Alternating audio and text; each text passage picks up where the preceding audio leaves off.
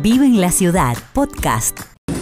Queremos conversar con eh, integrantes del equipo del Hogar de Cristo San Vicente de Santiago del Estero. Estamos con Cristian, con Tatiana, con Facu. ¿Cómo le va? Cuenten un poco lo que, lo que están haciendo en, en los hogares ahí en Santiago. ¿Cómo le va? Buen día. Es una alegría compartir con toda la familia grande aquí en Luján. Y nosotros en Santiago somos nuevitos eh, adentro de la, de la, familia grande. Recién eh, desde el 2018 eh, intentamos acoplarnos a este lindo proyecto.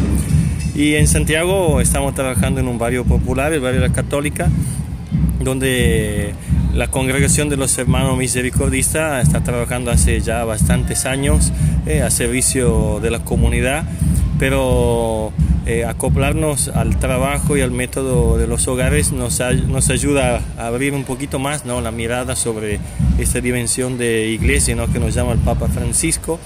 Estamos intentando ¿no? de acompañar a la familia, eh, desde lo más chiquitito hasta los adultos mayores, en algún caso, los chicos que están con problemas de adicciones, para intentar de seguir adelante, encontrar de verdad ¿no? soluciones a su problema y estar a la par de ella, ¿no? intentar de caminar todos los días. Aquí está Tati, está Facu, que eh, eh, son eh, verdaderamente lo que todos los días, junto con los demás del equipo que están en Santiago, están en contacto con la gente e intentan ¿no? dar respuesta y sumar, sumar siempre más familia a, nuestro, a nuestra institución.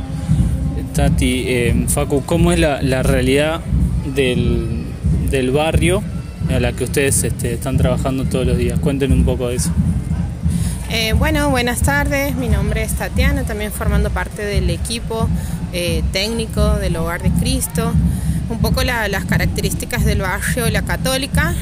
nosotros nos encontramos en la capital de Santiago del Estero, en la ribera del río Dulce, eh, configurado ahora como un barrio popular a través del reconocimiento ¿no? de, del de los barrios. Eh, tiene como características, digamos, eh, una, una economía popular, tiene una... Eh,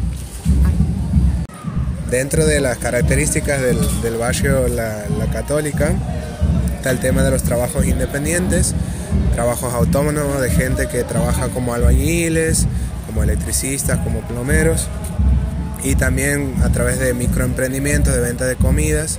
Por ahí el trabajo, digamos, es a través de changas también.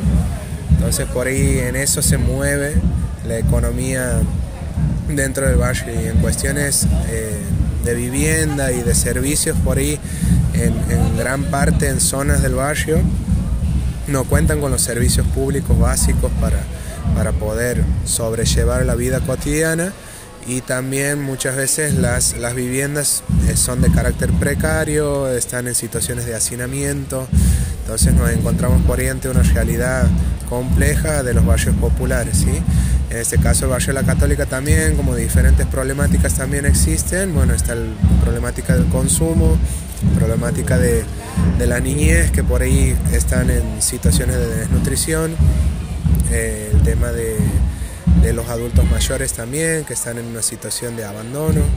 Entonces por ahí el hogar intenta acompañar y dar una respuesta a estas situaciones que están pasando en el barrio de la Católica. Después también en lo que tiene que ver con, el trabajo que se hace desde una mirada más comunitaria, intentamos abarcar la integralidad de, las dimensiones de la vida de las personas. Entre esos podemos hablar, hace un rato los chicos comentaban lo que tiene que ver con los niños, con las niñas, el trabajo que se hace con las mujeres, con los adultos mayores, los chicos en situación de, consumo. Eh, trabajamos también eh, en articulación con otras instituciones, en casos específicos que se presente la vulnerabilidad de los derechos de los niños en lo que tiene que ver, por ejemplo, con la educación, con la salud, eh, la situación de jóvenes privados de su libertad. La verdad que es un trabajo, intentamos que sea un trabajo amplio, como le decía, desde la mirada esta de la integralidad ¿no? de la vida. Este, así que en este camino estamos aprendiendo también, conociendo más acerca de lo que es el método de la familia grande incorporando también conocimientos. Eh, tenemos, como les contábamos hace un rato, un equipo técnico, tenemos equipos de, voluntarios, talleristas, diferentes actividades que están destinadas para los niños, como catequesis, eh, apoyo escolar, fútbol, eh, básquet. Para las mujeres tenemos espacios de manualidades para adultos, costura, y ahí en ese camino vamos acompañando a la vida de, las personas que, que, forman parte de nuestro hogar. ¿no? Muchísimas gracias chicos.